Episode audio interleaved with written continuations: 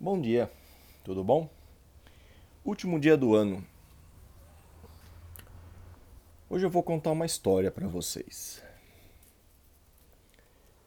É, deve ter mais ou menos uns dois ou três anos. Eu cheguei numa sala de aula, eu ia dar aula. A aula era sobre. Era a, o conteúdo, né? A, o componente da matéria chamava Ética e Cidadania Organizacional. Essa matéria ela aparece praticamente em quase todos os cursos técnicos, né? Ela fala muito da postura, das atitudes adequadas para esse profissional no ambiente de trabalho. E a ética, lá nas suas últimas bases tecnológicas, aparece quesitos como direitos humanos, é, como é chama? trabalhos voluntários, e uma das últimas bases é religião porque é um assunto, segundo essas, essas pessoas, é um assunto que gera muita discussão no ambiente de trabalho, né, desentendimentos, enfim, né? E aí é uma matéria que eu gosto, particularmente eu gosto, né?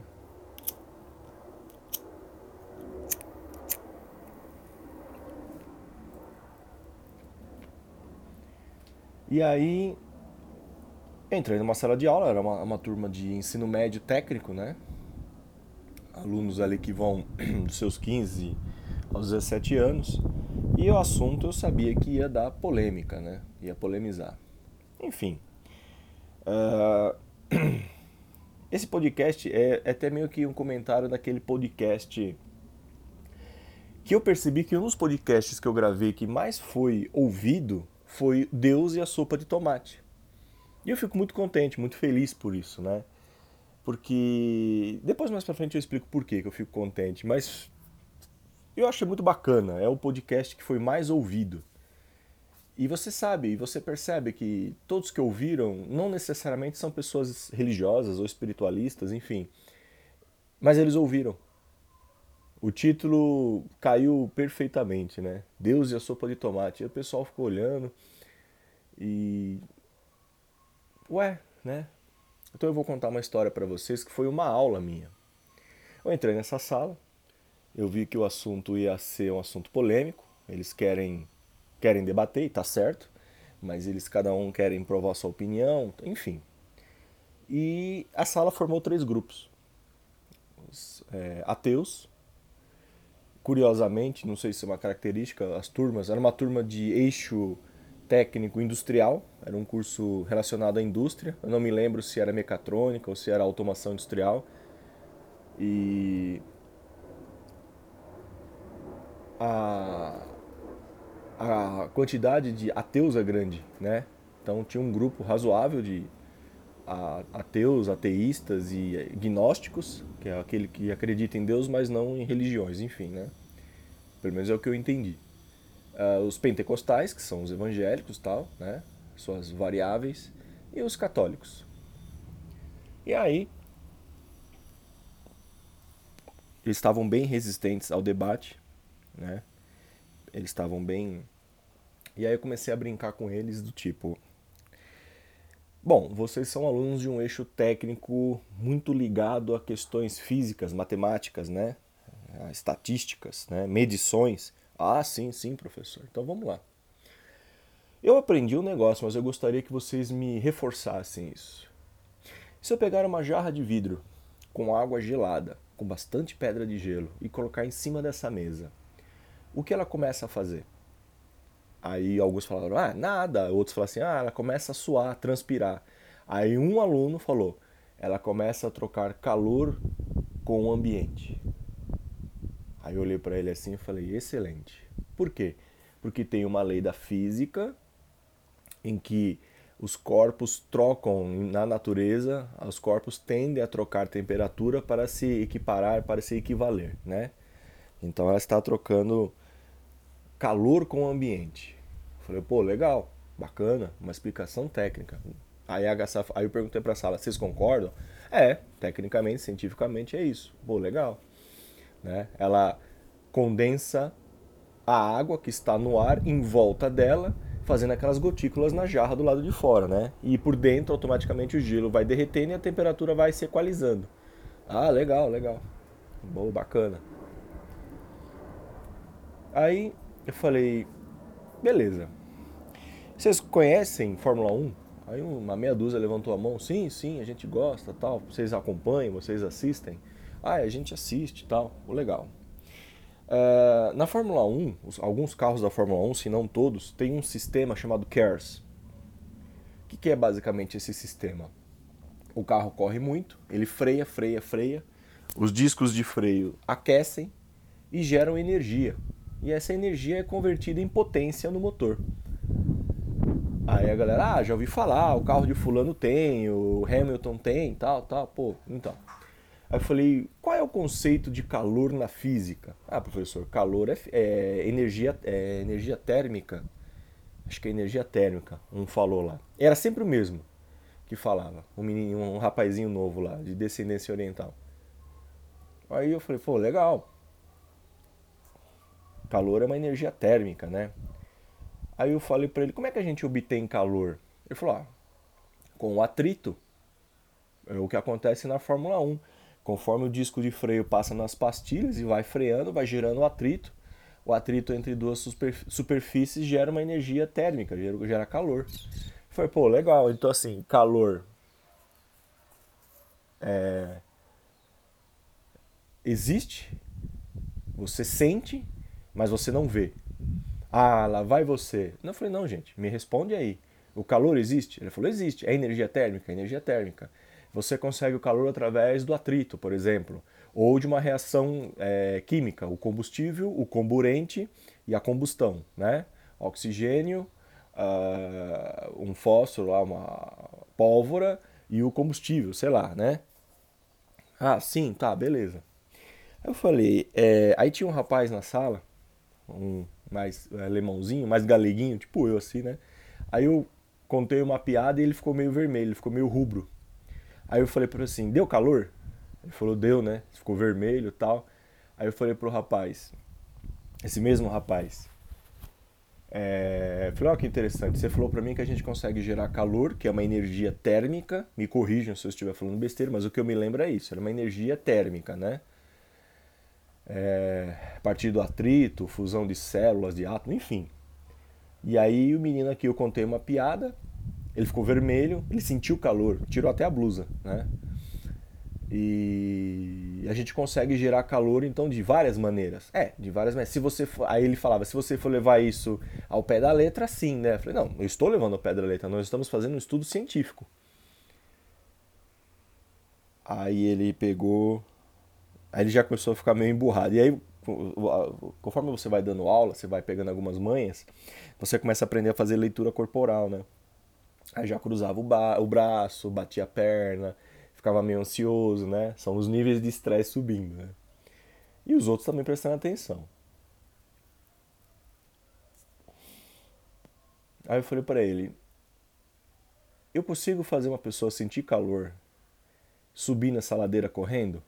É, exercício físico. Eu falei, por quê? Ah, porque vai queimar calorias, vai queimar gorduras, assim, assim, assado, vai gerar isso, vai superaquecer, o corpo vai transpirar. Falei, opa, o corpo não vai transpirar. Ele vai trocar energia com o ambiente. Foi vocês que me ensinaram. É, o corpo vai trocar energia térmica, calor com o ambiente e vai se equivaler. Opa! Então o ser humano consegue gerar calor através do atrito, do exercício físico ou de suas emoções. É, vai. Beleza. E eles estavam. Eles sabiam onde eu ia levar eles. Eles já estavam apresentando uma grande resistência. Mas eles continuaram para ver. Por quê? Eles, eles sabem o meu currículo. Pô, como é que esse cara que é formado em publicidade e propaganda tá falando coisas de ensino médio, de matemática, de física, né? De lei, de, nem sei se chama lei de equivalências, como é que chama, né? É porque eu prestava atenção na aula. Apesar de ser extremamente falante, bagunceiro, eu não sei como, mas eu prestava atenção na aula. Né? Eu adorava essas aulas de química, física e matemática, eu pirava. Óbvio que as aulas que eu tirava 10 eram as aulas de história, geografia e educação artística. Né? Adoro desenhar até hoje. História não precisa nem falar, né? É... Português era uma negação. Eu, eu era, né? Muito ruim para escrever, não tinha uma prática gramatical, ortográfica forte. Eu era bom em fazer redações, mas tinha dificuldade na ortografia, na ortografia não, na gramática, né? Enfim. E inglês eu era uma merda, só até hoje, né? Uma negação. Para escrever e, e, e, ler eu sou uma bosta. Enfim, eu reconheço os meus talentos e minhas deficiências, né? Enfim. Continuei. Vamos lá. Eu falei pro rapaz, se eu te der um beliscão no braço. Aí ele falou, se eu fizer isso aí é, é abuso, é não sei o que, eu te dei. Eu falei, eu falei, é hipotético. Fica tranquilo. O cara já tava na defensiva. Aí eu falei, se eu te der um beliscão no braço, o que, que vai acontecer? É, vai ficar roxo e vai ficar quente, não vai? Vai. Eu falei, vocês assistiram aquele filme Matrix? É, assistimos. A parte que ele explica lá que o corpo humano gera não sei quantos mil BTUs de energia lá. É verdade? É, professor, é verdade. O corpo humano ele gera. Tanto é que os nossos neurônios as sinapses são baseadas em, em, em, impulsos elétricos. Os neurônios são uma rede de impulsos elétricos. Eu falei, caramba, o nosso corpo gera energia? Que louco, né? Aí um falou, é, o nosso corpo converte o açúcar, a glicose, em energia. Ele queima a glicose nas células para transformar em energia. Eu falei, pô, legal. Eu falei, se você viver 80 anos... Ah, aí eu peguei um papel eu peguei um papelzinho na sala, assim, bem pequenininho, e botei fogo. Aí o papel queimou rapidinho, ficou carbonizado assim, mas tipo, quando aí eu esfarelei na mão assim, ele praticamente desapareceu. Eu falei, o que, que aconteceu? Aí um, o outro aluno respondeu, é... a matéria se transformou. Aí foi o que ele falou que eu queria ouvir. Nada se perde, tudo se transforma na natureza. Falei, pô, legal. Exatamente, né? aplica-se isso a tudo, né? Nenhuma matéria some, ela se transforma, né? É, teoricamente eu falei assim, ciência, amigão, ciência. Tem estudo, tem comprovação, né? É, tá. Aí você percebe a resistência. Aí eu falei para ele, para eles, né? É, uma vida de 80, 70 anos, um homem e uma mulher. Quantos beliscões essa pessoa vai levar? Quantos tapas? quantos nãos, quantas piadas, quantos sentimentos bons e ruins que são capazes de gerar emoções e sentimentos nela também, que são capazes de gerar energia, essa pessoa vai gerar. É uma bateria ambulante, não é mesmo? Durante 80 anos, esse cara gerou, queimou energia, fez um monte de coisa. É, se vocês falaram para mim e é comprovado cientificamente que na natureza nada se perde, tudo se transforma, para onde iria esse acúmulo de energias? Porque tem energia térmica, tem energia assim, tem energia assado, né? Tem uma série de, de, de, de, de situações que essa pessoa vai gerar, né? E, e... para onde vai? Aí entramos na questão das religiões, né? E aí um desses alunos, esse menininho, esse rapaz oriental, eu vi que ele estava ele tava nervoso, ele estava incomodado, né? Não comigo, mas com o assunto. E ele queria falar. Aí eu falei, pode falar, né? Ele falou, é, tudo, a nossa vida é originária do Big Bang. Aí eu olhei para cá e falei, concordo. E ele não esperava isso. Eu falei, concordo. Aí ele pegou e falou assim: Então, por que você estava dando essa aula? Para mostrar para você que o Big Bang teve um porquê. É, o universo estava quente, denso. Aí eu lembrei até do seriado, né? O Big Bang Theory, né? Aí eu falei: Não, beleza. É, tava quente, denso, houve uma explosão, um cataclisma que gerou os planetas que foram esfriando, gerando vida. Eu falei: Você me explicou como? mas você não me deu o porquê. Como é a mesma coisa? Eu falei, não. Se fosse a mesma coisa, a gente usava o mesmo pronome. Como e por quê. O porquê, para mim, na minha concepção, está relacionado um pouco com um motivo. Aí ele falou, é, porque. E foi indo. né, cientificamente, eu falei assim, você continua me falando como surgiu o universo. E eu não estou te negando isso, eu concordo. E aí alguns alunos, é, mas teve o paraíso, Adão e Eva. Eu falei, eu concordo também. Hã? Aí a sala ficou mais doida ainda. Aí, é, o senhor não sabe o que o senhor está falando, o senhor não sabe o que o senhor está pensando. Eu falei antes do Big Bang, e eu continuei instigando ele, né? É, havia uns fractais.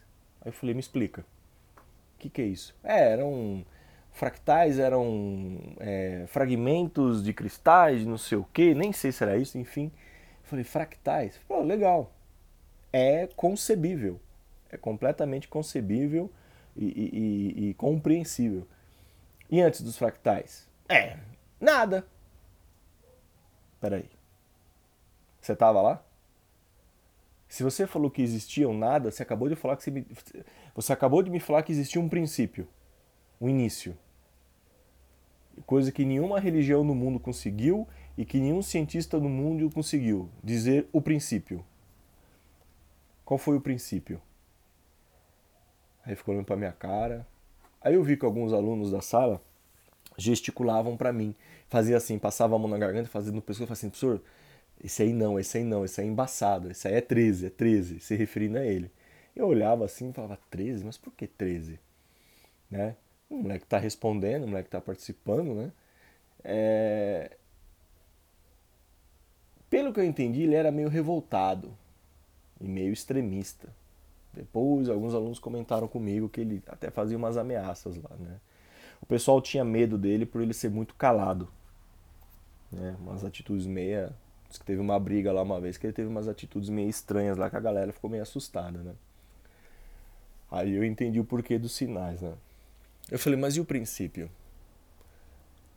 Aí eu perguntei pra ele, você já leu Aristóteles? Ah, eu não vou ficar lendo essas besteiras. Esses caras não tinham o que fazer, ficavam o dia inteiro brisando, falando merda. Eu falei, mas toda a ciência que você citou aqui agora só existe no mundo graças à filosofia. É, não fala besteira. Eu falei, filhão, todas as ciências do mundo, as, inclusive as matérias que você estuda na escola, são oriundas da filosofia. A filosofia é a mãe de todas as ciências. A matemática. Você sabe fazer de cor o teorema de Pitágoras? É, não, essa é embaçada. Pitágoras foi um matemático e um filósofo. O cara criou uma escola pitagórica. Ele criou o teorema de Pitágoras, igual o professor Clóvis Barros Filho fala, né? O cara criou o teorema. É só para você resolver e você não consegue. O cara criou o negócio. Porque o Pitágoras enxergava na criação números. E ele enxergou muitas coisas interessantes na criação, né? Na matemática, a proporção áurea, a proporção divina, né? Séculos depois surge a sequência Fibonacci, que é o padrão de crescimento das plantas, dos ossos do nosso corpo, né? Das pinturas. Eu falei, cara, quando eles ficavam lá pensando, brisando, por que, que o sol nasce, por que, que a lua nasce, por que, que chove, por que, não sei o quê, é... essa guerra que existia entre os filósofos, sofistas, a epistemologia, o porquê pensamos e como pensamos, o que fazemos, isso foi dando margem ao longo dos séculos para surgir matérias como sociologia, antropologia, a matemática, a física, né? Você pegar os estudos de Santo Agostinho, São Tomás de Aquino, Galileu, Copérnico, é... como é que chama? O Newton, Isaac Newton, todos eles se basearam em, em tem os seus é, autores que serviram de base para alguma coisa. René Descartes, quando faz o discurso do método, ele era matemático, filósofo, não sei o que, ele era um cara muito ligado às religiões, e ele cria o plano cartesiano, né? Que a gente se mata na sexta série, na sétima série para fazer a equação do segundo grau, x e y. Eu aprendi o x, o y e o z, ou seja, largura, altura e profundidade, né? E aí você percebe que no meu discurso eu tinha que a todo momento mostrar para eles que eu sabia, ou pelo menos eu estava navegando em assuntos que eu entendia. E eu tinha que jogar meio que na cara dele para falar, cara, tá aqui. Você que não leu, ou você escolheu ler apenas aquilo que lhe convinha. Aí eu perguntei para ele, qual é a velocidade da gravidade? É 9 metros, não sei quanto por metros, é 9, 9, não sei quanto lá, 9 e pouco metros por segundo. Tá. Aí um outro aluno, agora religioso, falou assim: É, se a gravidade do planeta Terra fosse um, um não sei quanto por cento a mais, não teria como existir vida. E se fosse milésimos a menos, também não teria como existir vida. Foi interessante. Eu não sabia disso. Né? É, dar aula é um, é um desafio. Né? Tem um colega meu, o professor André, que ele fala: todo dia que a gente vai dar aula e a gente entra numa sala de aula, a gente é meio que um policial, porque a gente põe a nossa carreira em risco. Porque dependendo do que eu falasse ali, esse aluno poderia dizer que, olha, a escola é laica, o Estado é laico, e você não pode ficar falando desses assuntos. Veja só, eu não estou querendo provar é, trazer ele para nenhuma religião e, e nada, e convertê-lo a nada, né? Mas eu estou, na verdade, questionando o que ele sabe em relação a uma mente criadora. Aí eu continuei conversando com a Sally, batendo papo tal. Aí um aluno apresentou, era um, era do grupo dos ateus. Ele apresentou, ai, é o teorema, ai, agora não vou lembrar. Hum, não é Epícoro. Será que é o do Epícoro? É, vocês já devem ter visto esse teorema, esse na, na internet. Deus existe? Sim ou não? O mal existe? Sim ou não? Deus criou tudo? Criou o mal também? E vai indo, né? Aí chega uma hora que fala assim: se Deus criou o mal, Deus é mal também? E vai indo, e vai surgindo, tal, tal, tal. É, esse teorema, eu acho que é teorema de Epícoro. Depois me corrige alguém aí que souber de cor, né? E ele usa para provar que, enfim. E aí eu falei para esses alunos, interessante. Uh, a humanidade que a gente conhece, vamos buscar aí na memória, desde os sumérios. Os egípcios, acredito que há 7 mil anos atrás, já tinham dogmas ritualísticas, né? crenças em algo metafísico, algo que respondesse para eles questões criacionistas. Os sumérios, a gente sabe muito pouca coisa, não sou especialista, mas é uma civilização muito antiga também, tinham os seus cultos, enfim, tinha coisa de sacrifício, não sei o que. Os maias tiveram, os incas tiveram, né? Há quantos séculos, quantos milênios o ser humano existe nessa terra e tenta provar a existência ou tenta entender a existência de um ser ou de seres supremos que deram origem à vida, à criação né, do planeta, dos planetas, de animais. E é muito louco você imaginar isso, né? E também, ao mesmo tempo, com um olhar científico para o mundo, você perceber é, como as coisas são perfeitamente interligadas. Se a gente pegar o exemplo da chuva, é, por que, que existe a chuva? Porque faz calor, a água da superfície das plantas, né, dos oceanos evapora, condensa em forma de nuvens, existe uma precipitação, ou seja, um choque entre nuvens, né, ou elas ficam extremamente carregadas, e chove. Né? já foi explicado por que, que o relâmpago existe, por que, que o trovão, o que, que é o relâmpago, o que, que é o trovão, o que, que é uma nuvem, stratos, cúmulos, nimbos. Tudo isso já foi perfeitamente explicado, não há o que se negar. Né? É uma explicação convincente. Mas por trás de todas as coisas, parece que existe uma pré-programação, um motivo, um ato. E Aristóteles, eu, eu confesso para vocês, eu sou um paga-pau dos três. Sócrates, Platão e Aristóteles. Gosto muito de René Descartes. E uma, uma observação, muita gente fala René Descartes, não é. Escreve-se Descartes, mas se fala Descartes, ele é francês. Jesus Jonathan, né? É... Gosto muito de, de Maquiavel, mas não dá. Os três, para mim, essa tríade, né? E se Sócrates, como muitos alegam, ter sido uma criação de Platão, Platão foi um cara muito inteligente. Aristóteles, Platão, Santo Agostinho, né? É, Santo Agostinho faz a, a, prova de Deus em quatro ou cinco etapas, né? Quatro ou cinco evidências da existência de Deus, um negócio assim. Eu não sei de cor. Eu nunca me apeguei muito a, a Santo Agostinho, São Tomás de Aquino, né? E e aí o Aristóteles ele fala um, um, um assunto que eu acho muito bacana quando ele aborda uma, uma matemática chamada motor imóvel. Né? Ele brinca com. brinca, ele ensina, o cara, dá, o cara é um mestre, né? É, todas as coisas têm uma causa primária, né? O motor imóvel. Se chove, é porque houve uma causa primária. O calor, a evaporação, a condensação, tudo, né? A gestação de uma criança, é, você arrumou um bom emprego, houve uma causa primária.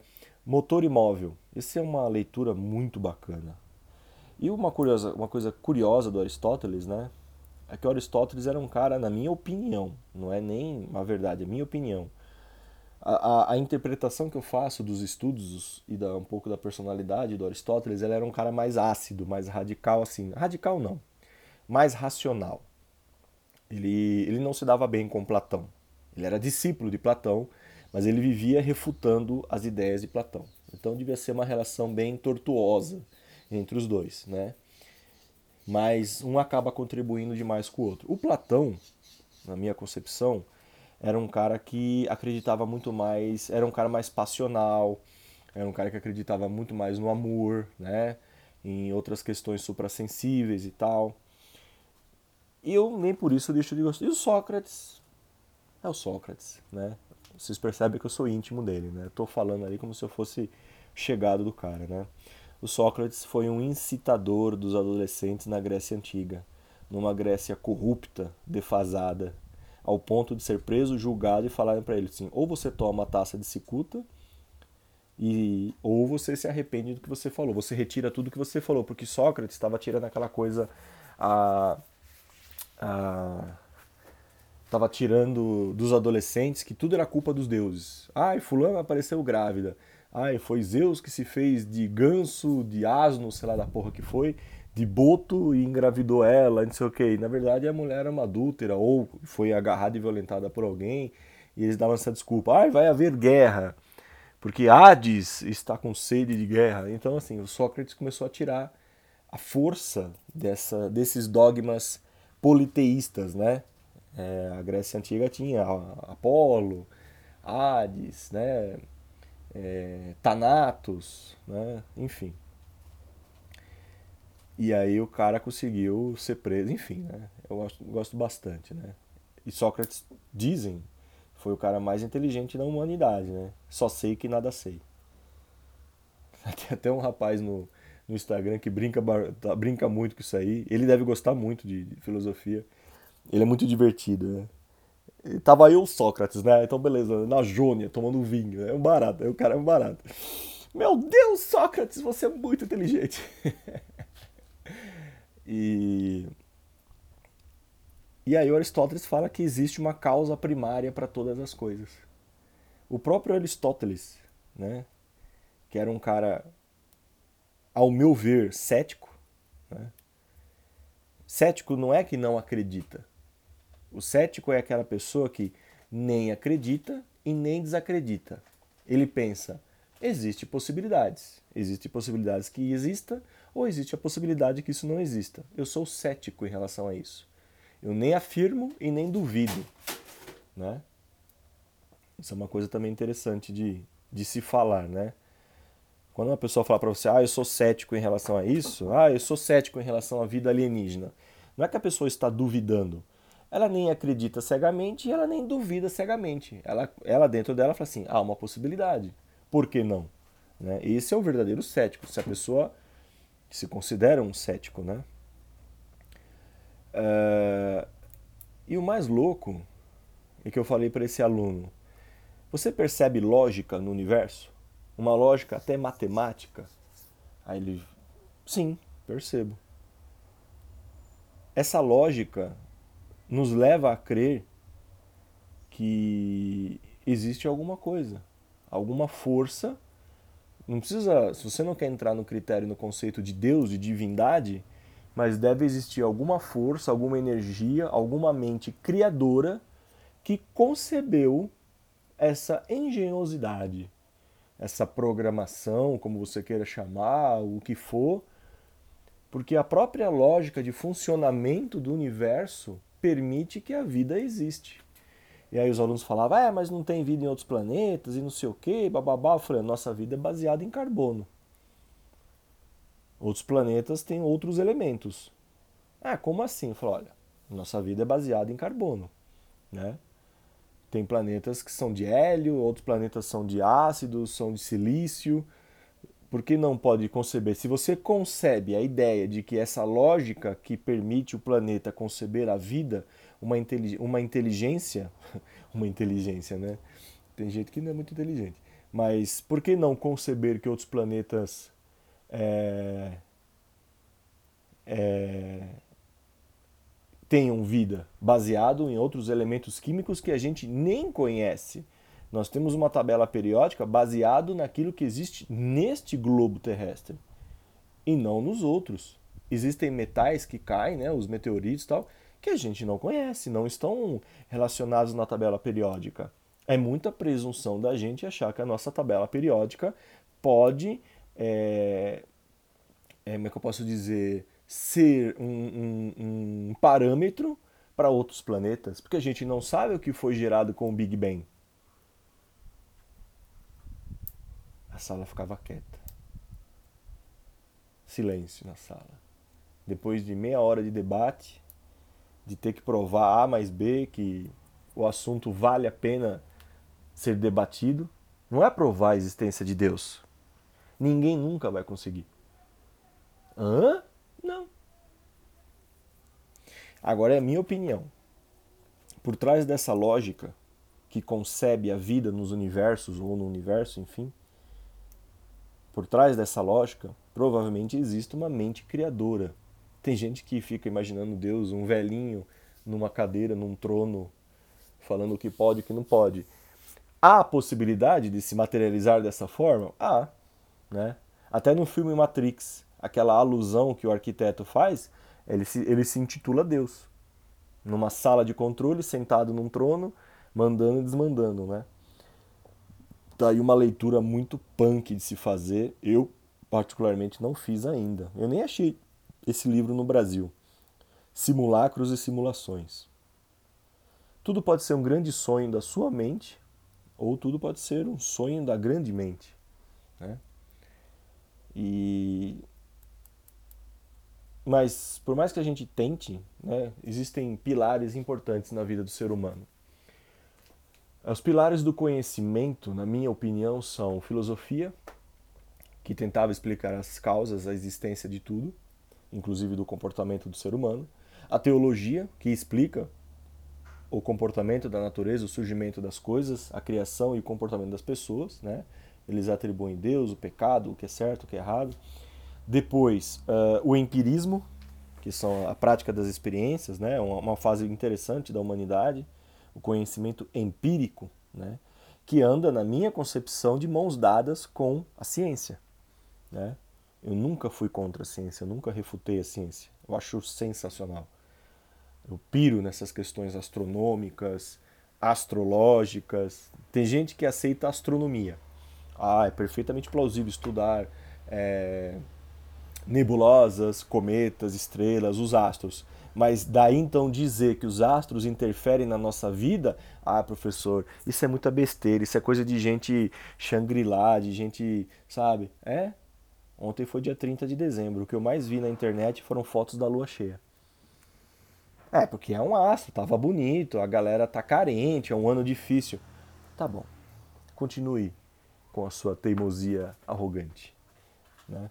A própria vida vai se encarregar de te ensinar. Ah, a vida é uma coisa interessante. Se você pega uma pessoa extremamente fanática em questões científicas, apenas atribuindo a existência de tudo a todos, a fenômenos naturais, ao acaso, ao longo da vida dessa pessoa vai acontecer alguma coisa, não que eu esteja desejando mal, mas vai acontecer alguma coisa que vai mostrar para ela: ei, nem tanto o mar, nem tanto a terra.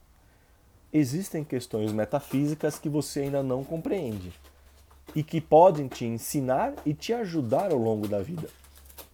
Agora, nesse exato momento, meu gato está rasgando uma caixa de papelão. Eles estão no quintal, tomando sol, e eu estou olhando para eles. Me sinto um pai solteiro no parquinho, cuidando dos meus filhos, né? Enfim.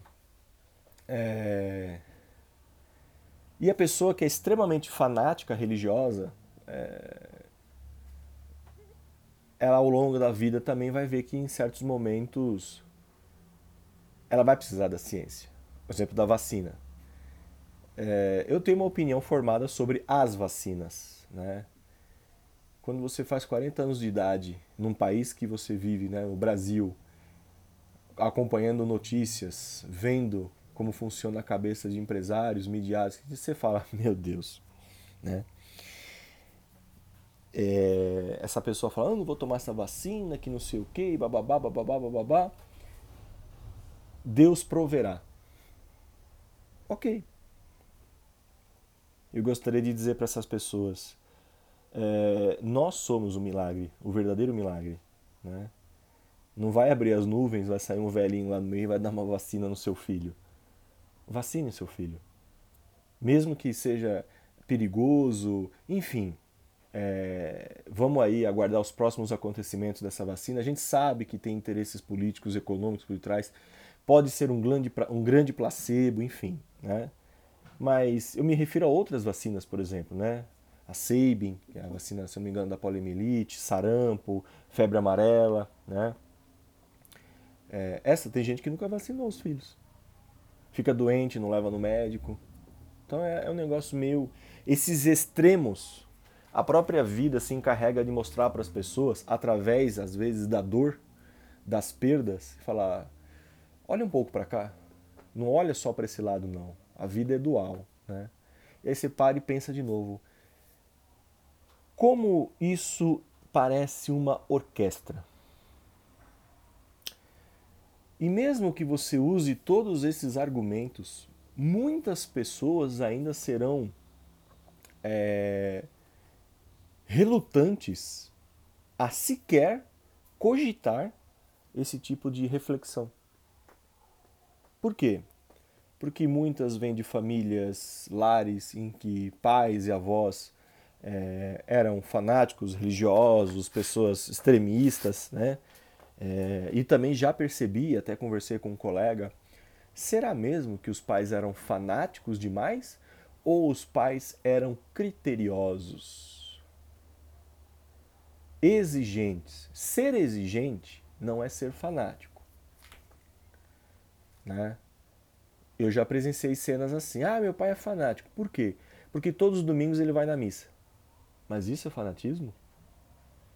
Isso é uma maneira que ele encontrou, sua mãe, de ir lá, agradecer, rezar, trocar energias, se conectar com algo superior a ele, que lhe traga inspirações, mesmo que fosse um grande placebo.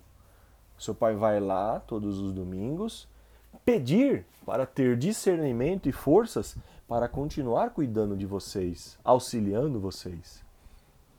Será que você já olhou dessa maneira? Por mais que você ache que aquilo seja uma grande mentira, uma grande ilusão, o que ele faz lá ou deixa de fazer faz muito bem a ele, que consequentemente acaba ajudando vocês em casa. Ai, meu pai faz isso. Ai, meu pai é macumbeiro, não sei o quê fica. É, como é que, é fala? É, vai não sei o que, fazer despacho, não sei o que. Já ouvi isso. E bababá. Eu falei, então, é, a mesma, é o mesmo conceito. É, eu acho engraçado que as pessoas pensam, ah, fazer despacho, já fica imaginando um bode, um pentagrama, é, um monte de coisa. Uma curiosidade sobre símbolos. O pentagrama, a estrela, que aparece até no rótulo da cerveja Heineken, né? Assista um documentário da fábrica da Heineken. Os caras são muito bons. Aquela estrela de Salomão é um símbolo magístico que é um símbolo de proteção. Né? Salomão usava no seu anel aquele símbolo, a estrela de Salomão. E quando você olha a simbologia, tem um estudo desses símbolos. Aquele símbolo é uma representação do corpo humano. Você pode ver o homem vitruviano, lembra muito o homem vitruviano, ou o homem vitruviano lembra ela. São os braços, as pernas e a cabeça, né? São os quatro elementos: fogo, ar, terra e, e, e, e, água. E o quinto elemento é a luz, né? Ou é a fé, é o ser supremo. A estrela de Davi, que é um dos símbolos é, do judaísmo, está na bandeira de Israel, é um símbolo antiguíssimo de proteção que aparece no cubo de Metatron, na Merkaba, ó, meu sotaque egípcio, Merkaba, né? São símbolos antiguíssimos de proteção que estão relacionados aos elementos da natureza. Agora aparece um monte de menina, de cara fazendo um tatuagem com quatro triângulos. Não sei se vocês já perceberam. É um triângulo normal, um triângulo invertido, um triângulo cortado e um triângulo invertido cortado. São os quatro elementos: fogo, ar, terra e água. Esses quatro elementos estão contidos no ser humano. O nosso corpo é 70% líquido, o nosso corpo contém sais minerais, muitos, né? elementos como fósforo, potássio, magnésio, ferro, que estão na natureza. O nosso corpo é fogo, porque nossas emoções permitem gerar calor e as sinapses nos nossos, nos nossos neurônios elas são consideradas energia, então é fogo. Né? A gente é ar, a gente respira, a gente fala, a gente canta. Os nossos pulmões precisam de ar o ser humano é o maior símbolo de proteção dele mesmo. Oh, é símbolo do capeta, é não sei o quê. Então, assim, é normal, isso é normal. Isso vai. Enquanto existir humanidade, haverá questões mal resolvidas que geram. Eu acho engraçado o pessoal falando do preconceito. Ai, o preconceito. Ai, sociedade hipócrita, preconceituosa. Ninguém sabe tudo. Então, algum assunto que você não domina, se eu lhe convidar a participar desse assunto, você será resistente e você inevitavelmente fará um comentário que será pejorativo. Não me venha com essa desculpinha de ser altamente evoluído, de luz. Não, veja bem, eu desconheço esse assunto, mas é, eu respeito. Teu cu, para falar o português claro. Não fala merda, não queira pagar de ser evoluído, de né, que atingiu nirvana, uma ova. Se eu pegar na sua mão e falar, vamos pular de bungee jump, você vai soltar um grito na beira da ponte. Deus me livre, você vai me matar, vai se matar. Pronto. Você acabou de tecer um comentário, você acabou de fazer um julgamento.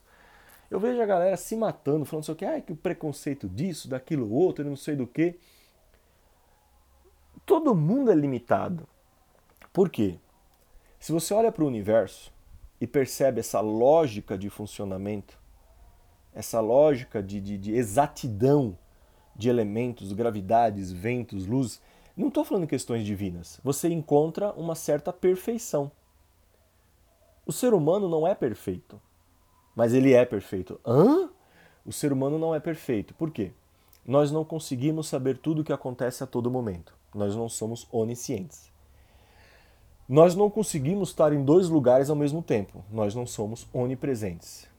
E nós não conseguimos fazer tudo. Eu não consigo erguer uma caixa d'água cheia.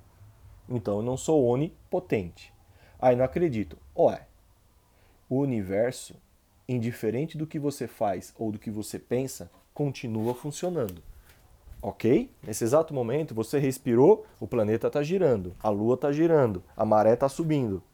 Então, essa mesma força que cria esse universo, essa mente, essa energia, ela está presente em todas as coisas o tempo todo. Eu não estou trabalhando com a palavra de Deus, do bom velhinho, porque não é para é incomodar as pessoas. Mas você há de conver comigo que, indiferente daquilo que você queira nesse exato momento, existe uma força organizando tudo. Agora é verão no hemisfério sul e é inverno no hemisfério norte. Agora existem animais se reproduzindo e é, amamentando suas crias, enquanto tem animais no hemisfério sul hibernando. Existe alguma coisa queira tratar como programação, energia, seja lá o que for, que organiza estes fatos. Atribuir ao acaso essa lógica de funcionamento perfeita, porque existe uma sincronia, o acaso, o próprio nome já diz, é o acaso. Pode ser como pode não ser. Poderia ter a vida hoje, pode não ter amanhã. Poderia ter de novo, pode não ter amanhã. A própria palavra o acaso não traz uma certa credibilidade, uma certa confiança. E até as pessoas que negam questões metafísicas buscam na ciência certezas. Só que elas vão até um ponto que lhes conforta, que lhes é o suficiente. Pontos que vão mais além, que foi o caso desse aluno, que eu falei, e antes dos fractais? Ele nega. Ah, tinha nada. Você estava lá? Quantos, quantos milênios você, quantos milhões de anos você tem? Eu estou diante de um ser da quinta dimensão eu não estou sabendo o que, que é. Né? É, eu, eu, não, eu, então, assim, eu nem fui muito além, apesar de ter ido muito além. Né? É, e a grande sacada, talvez, não é passar a sua vida querendo provar para as pessoas que existe Deus. Mas é interessante você mostrar para as pessoas que existe a dúvida. Porra, aí você acaba com a gente. Porque essa dúvida, se bem semeada, se bem é, distribuída, fará com que as pessoas, em determinado momento da sua vida, pensem, reflitam. O ato de refletir, eu falo muito disso, de reflexão, refletir, é o ato de se olhar no espelho e se enxergar como um ser, como um ser que existe e o refletir também está relacionado ao expandir a sua luz própria, iluminar a si mesmo e o mundo. Né? Então, naquele dia, alguns alunos daquela sala, indiferente das suas religiões, dos seus credos, foram embora para casa. Eu queria ser uma mosquinha para estar tá dentro do ônibus, do metrô, e depois que os colegas vão descendo em cada estação e vai ficando sozinho, o que estaria passando na cabeça dele? O que não é ateu deveria estar tá começando a questionar alguma coisa. Nunca será na minha frente, e nem precisa, nem quero. Mas em algum momento da existência dele, ele vai falar: É, eu já conversei com um ex-ateu. Hoje ele é gnóstico. Ele não é mais ateu. Ele, ele ele concebe o fato de que existe algo muito além, né? E ele me relatou algumas experiências que ele teve ao longo da vida que fizeram ele a falar, pô, aconteceram coisas comigo que não tinham o porquê acontecer ou lógica de acontecer, mas essas coisas que aconteceram me jogaram no chão, me fizeram refletir e depois aconteceram coisas que me ajudaram. Eu falei, milagres? Ele falou, ah, não vou dizer que foram milagres, mas foram coisas que me fizeram pensar e me mexer para a vida. Pô, legal, bacana. Aí virou para mim e falou, você é um filho da mãe. Falou outra coisa, mas ele não falou isso, não vou falar. Né? Eu falei, por quê? Eu falei, cara, quanto mais a gente duvidar, não é negar. Negar é diferente. Negar é ter uma certeza contrária. Eu nem sei se isso está certo. Mas quanto mais a gente duvidar, mais a gente pensa, mais a gente se liberta, menos chance a gente dá para esses manipuladores, sejam extremistas ou não. Eu vi o Papa Francisco falando: é, a pandemia verdadeira do mundo é individualismo. É mesmo, senhor Papa? Então pega todo o dinheiro do Vaticano e distribui na África que eu não sei se vocês repararam, nenhum jornal do mundo está televisionando o que o Covid está fazendo na África. Sabe por quê? Porque ele não está tão forte lá. Aí você vai dizer, lógico, ninguém viaja para a África. Amigão, a África tem um turismo muito forte. Sabe por que, que o Covid não está tão forte lá? Porque lá não é uma potência econômica, é apenas uma potência exploratória de minerais, ouro, turismo, pessoas, armamento. E alguns países da África fazem uso de um remédio que a gente diz que aqui é proibido. Não está provado cientificamente. Dito isso, a pessoa que nunca leu a bula do Buscopan, mas ela se agarra a essas verdades que lhe agradam. Tem um hospital particular aqui perto de casa. No começo da pandemia, você ouviu que não tem nada aprovado cientificamente. É mesmo? Esse remédio não é aprovado cientificamente? Eu não estou me referindo à cloroquina, tá? É um remédio mais simples que vocês podem imaginar. Falei, moço, esse remédio existe há 40 anos. Mas não é aprovado. Aí, esse hospital começou a perder clientes. Não para o óbito. Convênio. Aí esses dias eu encontrei uma senhora na rua. Ah, eu peguei Covid e tal. Falei, onde a senhora foi? Aí falou o nome do hospital, um hospital particular. E, e aí? Qual foram os remédios? Aí os remédios, o antibiótico, o remédio para rinite, né? O xarope, o zinco, é muito importante tomar zinco, né? É... E ela falou o nome desse remedinho, que é um fungicida que foi inventada há 40 anos atrás por um japonês e um australiano. Foi patenteado e ganhou um prêmio Nobel. Ah, mas. Aí o pessoal fala, ah, mas não é a cura. Não é a cura. Ele ajuda a coisa a ficar pior. A coisa não ficar pior, né? E aí eu falei, e agora? Deram esse remédio? Mostrou a receita para mim, tava dentro da bolsa. Eu falei, são os caras de pau, né? Ela falou, são. Quanta gente não morreu por causa de questões políticas, econômicas e o ego das pessoas. Pois é. Tem muita gente que carrega sangue na mão esses dias. E não é só político, não. Eu tenho a seguinte opinião: existe o bom motorista de ônibus e o péssimo motorista de ônibus. Tem o excelente médico, o médico humano, o médico que tem coragem do que faz. É homem, é mulher, assume, tem coragem, tem fibra. E tem o imbecil, Aí, né? Coisas interessantes. Então fica essa reflexão, né? A dúvida nos permite pesquisar. Ao mesmo tempo que eu pesquisei demais esse ano, e isso acaba sendo meio contagiante, meio perigoso, porque a tua cabeça fica, né, com mil pensamentos, você fica revoltado, você fica preocupado. Mas ela te traz algumas respostas, né? E aí você percebe a, a, a dinâmica do mundo, né? o, que, o, que, o que acontece. É, na filosofia hermética, eu nem sou perito nisso daí, não, não conheço nem, né? Ela tem sete leis interessantes, mas elas têm um termo que chama gnose. Eu já falei isso em outros podcasts, já falei isso no YouTube. A gnose é um termo que se usa né, para pessoas, para indivíduos, né, homens ou mulheres. É, existirão pessoas que beberão ou que beberam na. Como é que fala? Né? Na jarra. Não sei se é bacia, da gnose. Ou seja, pessoas que vislumbraram o conhecimento ou a possibilidade do conhecimento, o pensar, enquanto a grande maioria vive baseada em instintos mundanos, né? instintos mais, mais básicos. E é isso.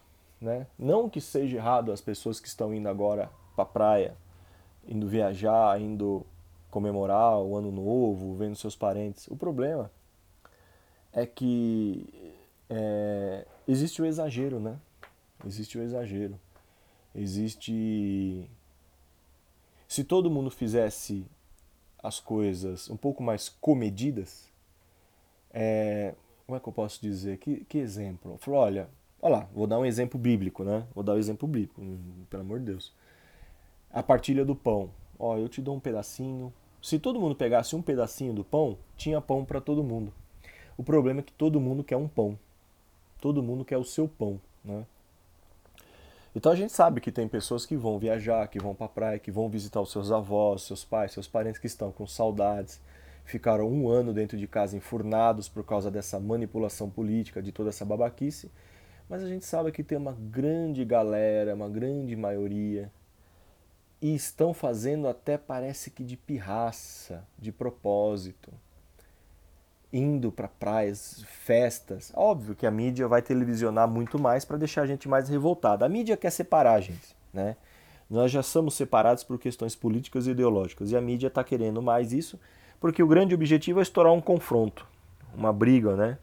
Imagina quanto ibope e quanto lucro uma emissora não vai ter televisionando uma, um grande confronto, né? Uma, uma guerra civil, um monte de coisa por questões ideológicas e políticas, né?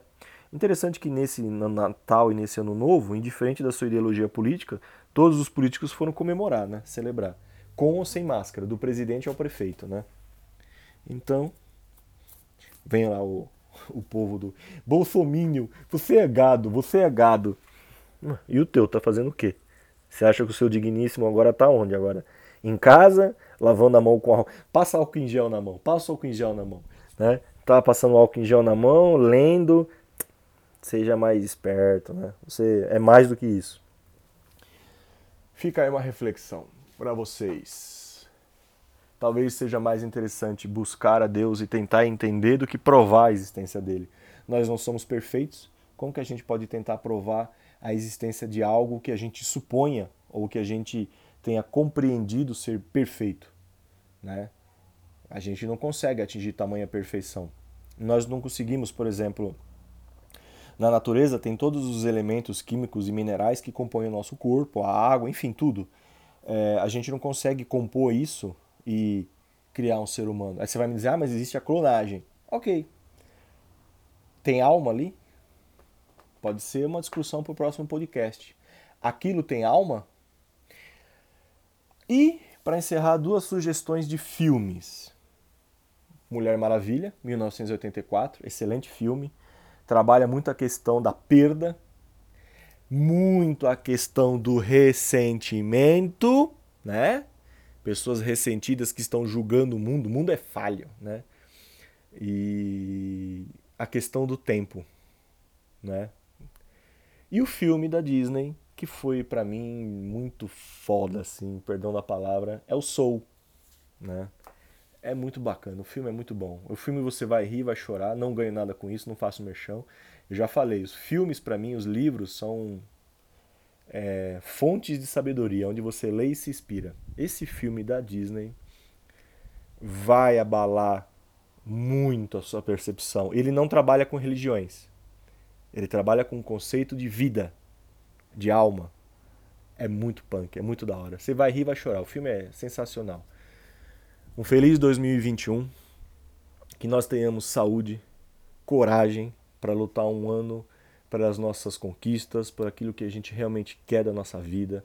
Sejamos pessoas melhores, tá? Aprendemos a ouvir e a falar, né? Que todos vocês tenham muitas conquistas no ano que vem. Muito obrigado por tudo. Sou aberto a qualquer crítica, sugestões, tá? E ano que vem começam as entrevistas, tanto no podcast quanto no YouTube. Muito obrigado a tudo.